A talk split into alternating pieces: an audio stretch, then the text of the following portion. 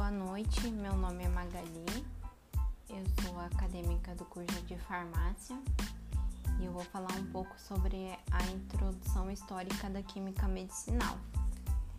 É, desde o início da civilização, é, nós observamos a história dos fármacos, né, como eles se desenvolveram.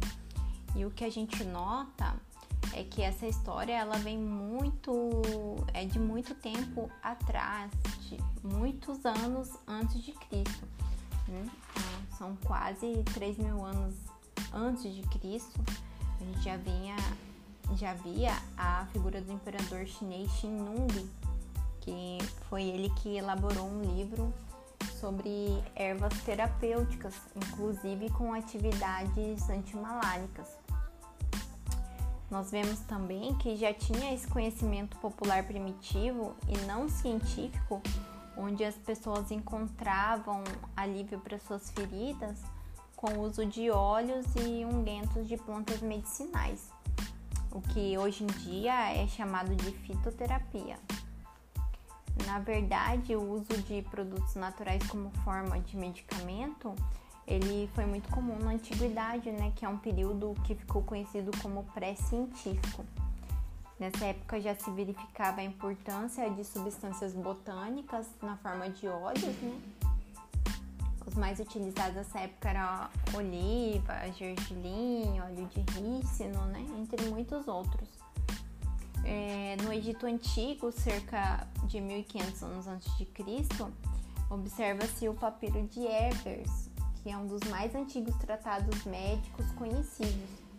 Ele é um documento que tem mais de 3.500 anos, onde observa-se a prescrição do uso terapêutico de vários óleos e também do uso do mel e de cera de abelha como veículo e, ou ligamento para óleos usados, né? O que, o que apresentava uma melhoria da absorção do medicamento.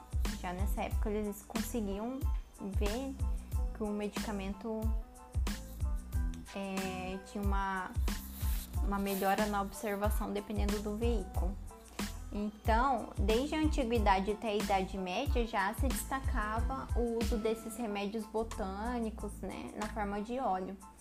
Essas substâncias que eram conhecidas por serem gordurosas, elas precisavam de um termo científico para ser chamado. Daí que veio esse nome lipofílica, que do grego lipo quer dizer gorduroso e filis afinidade. Quando se diz que uma substância é oleosa, é, a gente se refere ao estado físico líquido e com alta viscosidade. No entanto, hoje em dia, o uso de um fármaco moderno com alta lipofilia, ele não está relacionado somente ao seu estado físico, mas também as características moleculares estruturais. É, em meados dos anos 50 depois de Cristo, é, observa-se a presença do médico grego militar Dioscórides, que começou a prescrever produtos naturais para algumas patologias. Ele descrevia em sua obra mais de mil remédios entre óleos, beberagens, ungüentos, é, Dioscórides também é, falava nas suas obras sobre a diferença da oleosidade dos medicamentos. É, em 460 anos antes de Cristo, nós temos Hipócrates, que é conhecido como o pai da medicina. Ele também era filósofo, né? E foi ele que começou a separar a superstição da ciência. Então, com o uso da ciência, ele também começou a prescrever o uso de sais metálicos para algumas doenças. E também ele também falava na, que muitas doenças elas poderiam ser tratadas através de dieta alimentar adequada. E mais que isso, que para ter uma prescrição exata de um medicamento, precisava conhecer todos os elementos e as propriedades, né, dos, dos constituintes dessa dieta, né? Já viu-se aí a, a interação do medicamento com o alimento.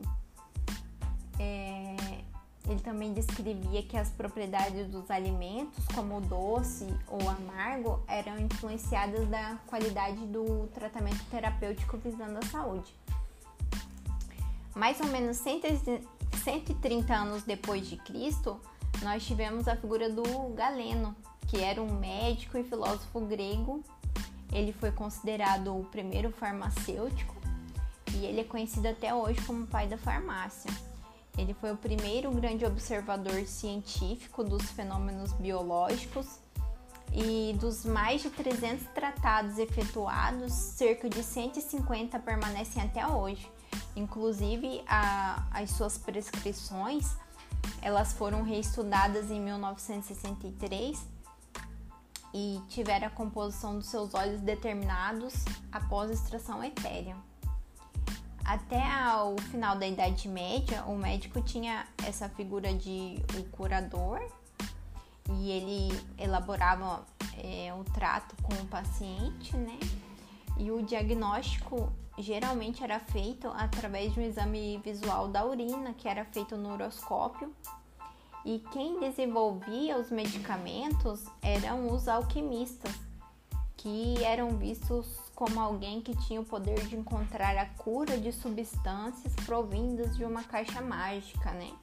Aquela figura do feiticeiro e a poção.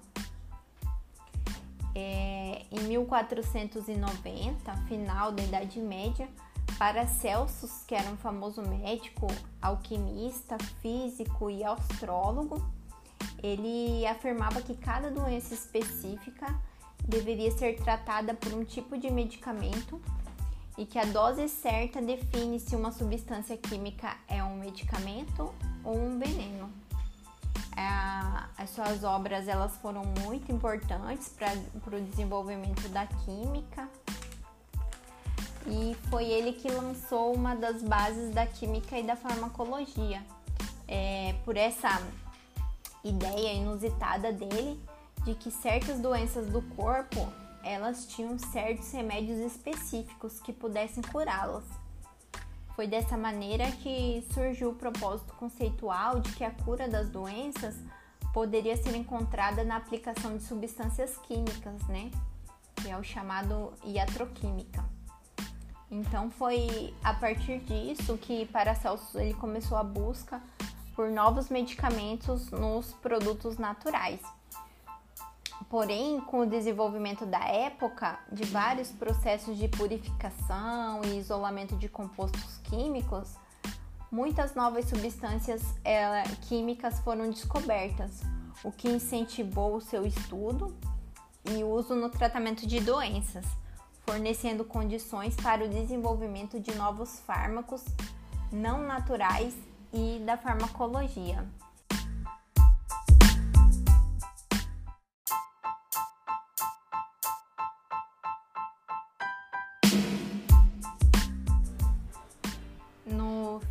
Século XIX, é, que se considera o nascimento da quimioterapia, com o cientista alemão Paul Ehrlich, é, a qual se definia como o uso de agentes químico, químicos para combater um organismo invasor sem prejudicar o hospedeiro. Assim, é, no começo do século XX, Ehrlich estudou o ácido paramino-arsênico, né, que era chamado de atoxil. Ele é um medicamento muito usado contra sífilis e tripanossomíase. Na época, apesar da toxidez, bem como as transformações possíveis desse composto, como o sal de diazônio, desenvolveram-se modificações na estrutura, ou seja, é, o processo de latenciação do ácido paramino-arsênico para melhorar a eficácia terapêutica do fármaco, sendo este o trabalho pioneiro da correlação entre estrutura e atividade farmacológica, e no qual se sintetizaram mais de 600 derivados que foram testados e depois clinicamente usados.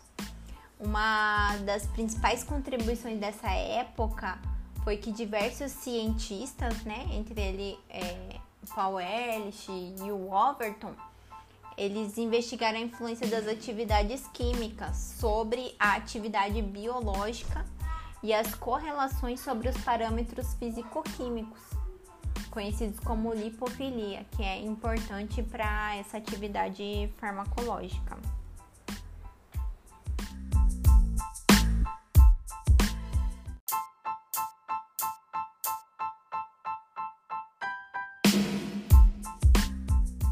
Meu nome é Letícia e eu vou falar sobre a definição de lipofilia. A lipofilia pode ser primeiramente avaliada através da distribuição de um soluto entre duas fases, geralmente solvente orgânico e água. A lipofilia é um dos fatores fundamentais para o planejamento de um fármaco. Ele mede o grau de afinidade que a substância tem com ambientes apolares, podendo ser avaliado pelo seu coeficiente de partição log-P que pode ser definido como o logaritmo da concentração de equilíbrio da espécie monomérica de um composto na fase orgânica, dividida pela concentração da mesma espécie na forma neutra presente e na fase aquosa.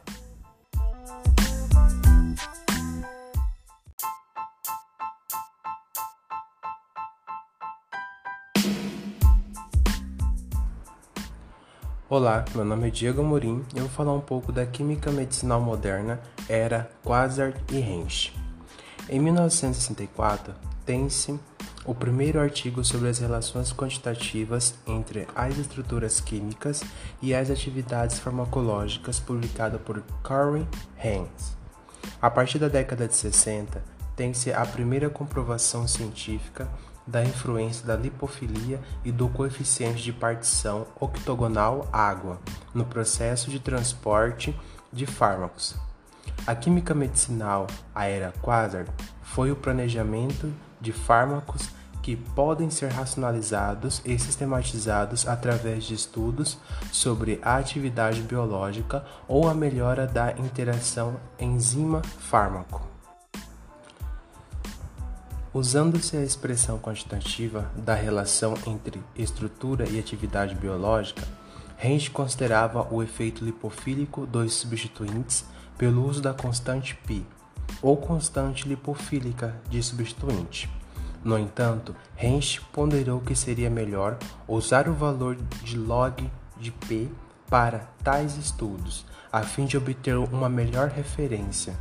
Desse modo, desde a época até os dias de hoje é considerado log de P no modelo de Hensch como medida de lipofilia no lugar de π. Tem-se o que é considerado até hoje como método de análise de Hensch, onde C é a concentração molar que produz determinado efeito biológico.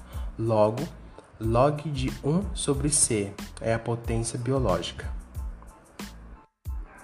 Esse coeficiente são determinados pela análise de regressão para o conjunto de dados e o sigma, a constante referente ao efeito eletrônico do grupo. Atualmente, pode-se denominar que a química medicinal engloba o planejamento racional de novas substâncias bioativas, envolvendo a síntese ou a modificação molecular de substâncias, isolando os princípios ativos naturais a identificação ou elucidação da estrutura com a descrição das moléculas desde a sua constituição atômica, passando por relações entre estrutura e propriedade, até suas características estruturais, com diferentes sistemas biofases, e a comparação em nível molecular de processos bioquímicos, farmacológicos, toxicológicos e farmacocinéticos. Portanto, pode-se concluir que a evolução histórica da química medicinal serviu de referência para o desenvolvimento de novos compostos químicos, demonstrando a grande importância da lipofilia e da determinação de coeficiente de, de partição log de P para o planejamento e a criação de novos fármacos.